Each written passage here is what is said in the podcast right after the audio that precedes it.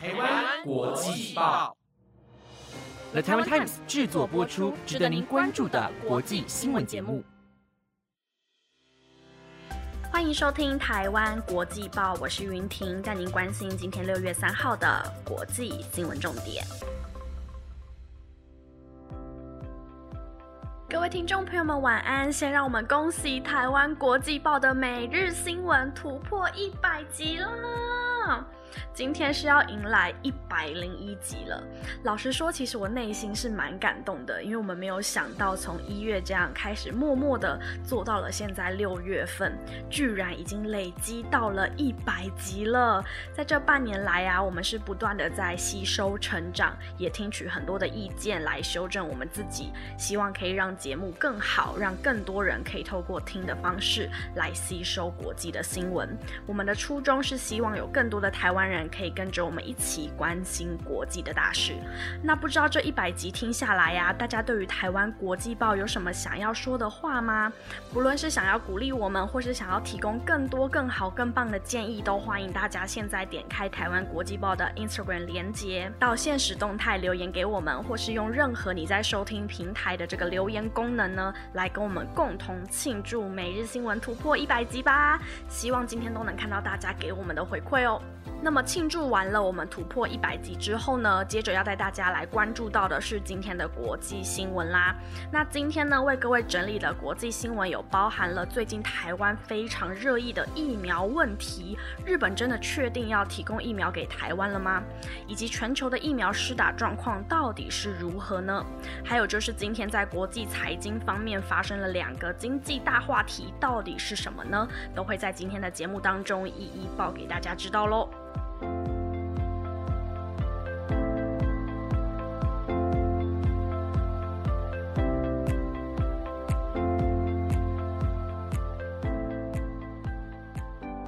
相信许多听众朋友们都知道台湾最近的疫苗情况哦。那么在本周一呢，有向听众朋友们报道过，日本有意来捐赠这个疫苗给台湾来做施打。而在今天，日本经济新闻就报道了，日本首相菅义伟在昨天晚间透过视讯出席这个 COVAX 疫苗高峰会议时，就特别表示了，由于日本暂时不接种 AZ 疫苗，因此日本决定把三千万剂的 AZ 疫苗都供应给 COVAX 机构，还有台湾。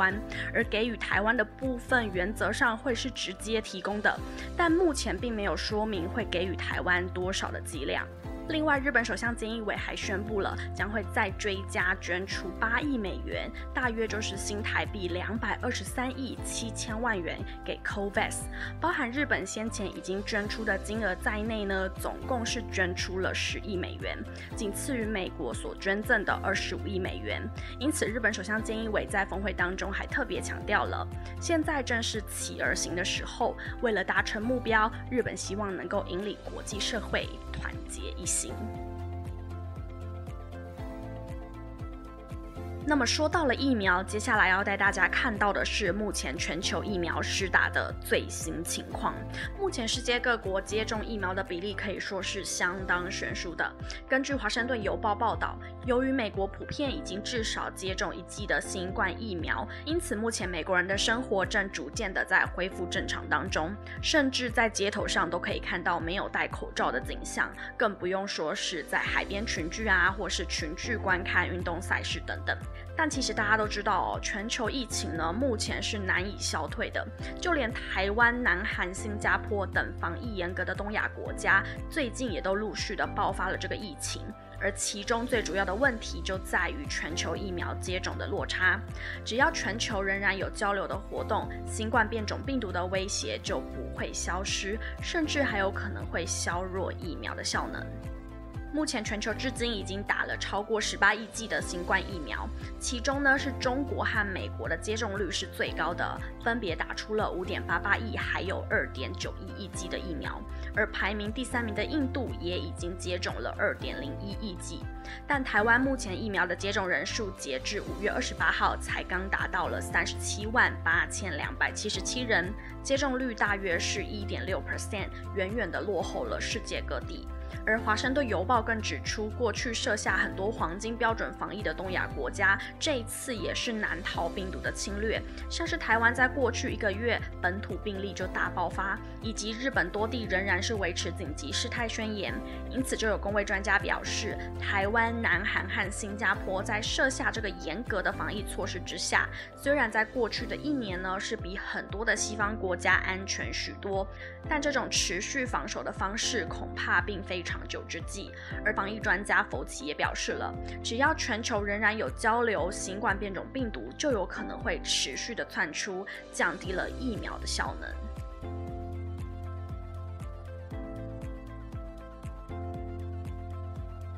接下来，同样关注到疫情的部分，相信大家在新闻媒体上都有看到，台湾目前的医疗状况是非常紧绷的。对于这样的问题，到底有没有解决方式呢？以目前日本的疫情情况来看，当地的医疗量能也是相当吃紧的。而日本为了防止疫情的蔓延，使得他们的医疗体系崩溃，因此有越来越多的专科医生透过远端的方式来支援站在前线的医生们，共同来治疗新冠肺炎的确诊。者。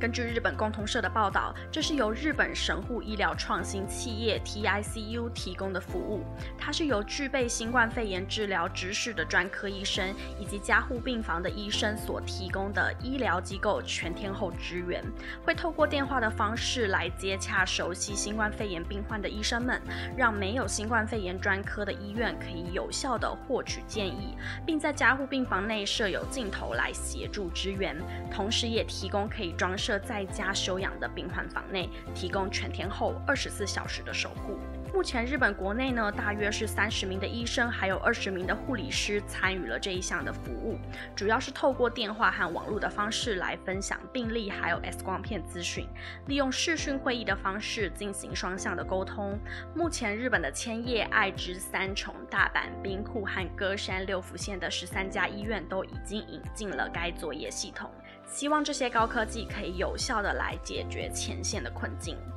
同时反观到台湾现在医疗量能吃紧的状况，希望政府也可以有效的来解决前线的困境，让大家一起在这一场防疫当中守住台湾。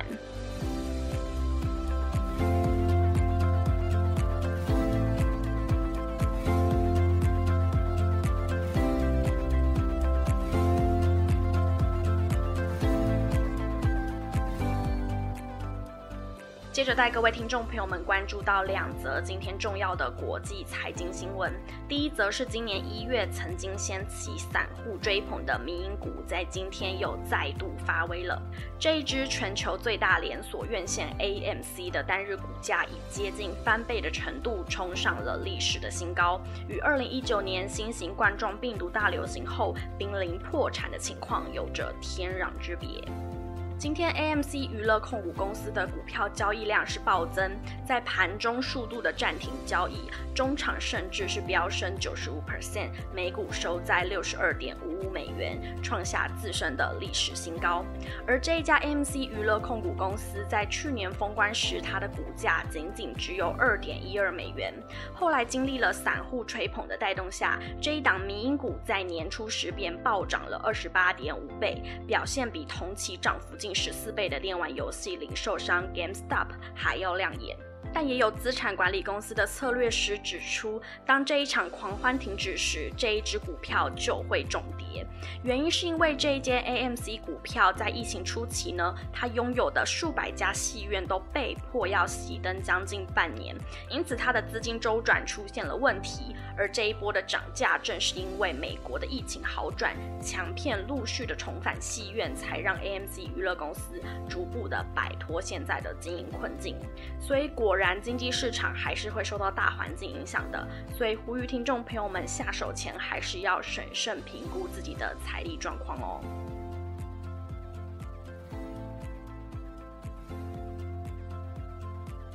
下一则要带大家看到的是虚拟货币狗狗币。在先前的报道当中，每每提到特斯拉执行长马斯克，总会和狗狗币脱离不了关系。而身为狗狗币铁粉的马斯克，今天就在推文上特别庆祝了加密货币交易所 Coinbase 即将于 Coinbase Pro 上架狗狗币。而马斯克的这个举动又让狗狗币大涨三十六 percent，重新站上半个月前的高点。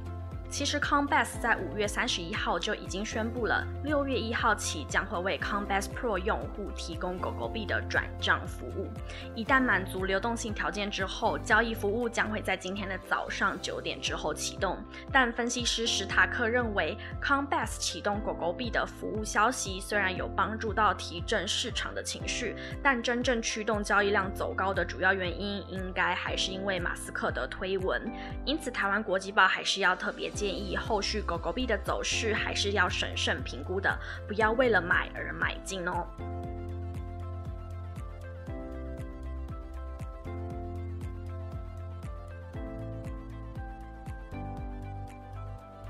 以上新闻有了台湾 Times 直播，感谢您的收听。我们每周一至周五晚间十点将为您带来值得关注的国际消息。另外，还要再一次的提醒大家，记得到我们的 IG 或者是各大的收听平台下留言，告诉我们这一百集听下来你有什么样的感触，或是想要对我们说的什么话哦。那在留言的同时，也不要忘记了按下五星的评价，那都是我们成长的一个动力。我是云婷，那我们就明天见喽，拜拜。